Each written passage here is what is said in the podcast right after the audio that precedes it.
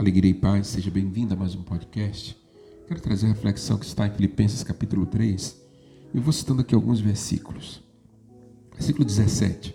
Sede meus imitadores, irmãos, e observai os que vivem de acordo com o exemplo que nós damos. Quero trazer aqui a primeira reflexão dessa palavra. Paulo ele não está dizendo assim, seja imitadores de Cristo. Está dizendo, sede meus imitadores. É claro que em outro momento ele vai dizer, sede imitadores de Cristo. Mas o que me chama a atenção desta palavra? São Paulo, aos Filipenses, está assumindo a sua responsabilidade testemunhal. Por que, que ele diz, sede meus imitadores? Porque nós cristãos devemos ser modelos de fé. Ora, nós falamos de um Deus invisível, muitas vezes. Então, como é que essa ação de Deus pode ser vista na terra? Através do testemunho dos cristãos. E quanto falta testemunho? Por isso ele assume a responsabilidade, ser de meus imitadores, observai os que vivem de acordo com o exemplo que nós damos. Então não há sentido assumir uma fé cristã e dar contra-testemunho, e se vestir da forma que quer, escutar o que quer, e falar o que quer, e pensar o que quer, viver como se não fosse discípulo. Mas aí vai para as redes sociais, coloca um versículo bíblico, e muitas vezes a foto, a postagem, nada tem a ver.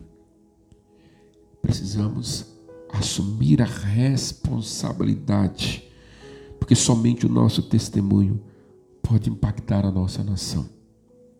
E se esta sociedade está naufragada em, em valores, em contravalores, é porque falta o testemunho dos verdadeiros e autênticos cristãos. Ele continua no versículo 18: Já vos disse, e agora repito, chorando, há muitos por aí que se comportam como inimigos da cruz. O fim deles é a perdição, o Deus deles é o estômago, a glória deles está no que é vergonhoso, só pensam nas coisas terrenas. Abandonaram Criador para servir a criatura, para estar na sua, nos seus cômodos. Vida em Deus nos tira do, do, do comodismo. A vontade de Deus vai nos confrontar, não, não vai nos deixar acomodados. E muitos escolheram o mundo, muitos escolheram, sabe, a sua própria vida como o centro, como a glória.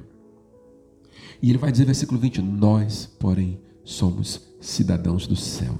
E esta palavra que deve reger o nosso coração, esta palavra que deve ordenar o nosso coração, tudo passa, tudo passa, mas somente Ele permanece. No fim de tudo só restará você e Deus. Por isso, abraça a graça de Deus, abraça a vontade de Deus, mas abraça a nova vida, não importa quanto tempo você está servindo, está na igreja, está em movimento, se não houver uma verdadeira conversão, se não houver um verdadeiro apaixonar-se por Deus, se você não compreender que nós não pertencemos a esta vida, mas que somos cidadãos do céu, de nada vale a sua busca, o seu esforço. Que possamos assumir a nossa identidade. O catecismo da igreja vai dizer que o, o cristão é aquele que se vestiu de Cristo. Olha só, seja tudo em nós, onde o cristão batizado, e sobretudo, onde o cristão batizado no Espírito Santo, ele entra, ele, ele dele brota sinais de luz, irradia sinais da presença de Deus, seu vestir, seu falar, no seu andar. Então renuncie ao mundanismo e a tudo aquilo que te afasta do projeto de Deus.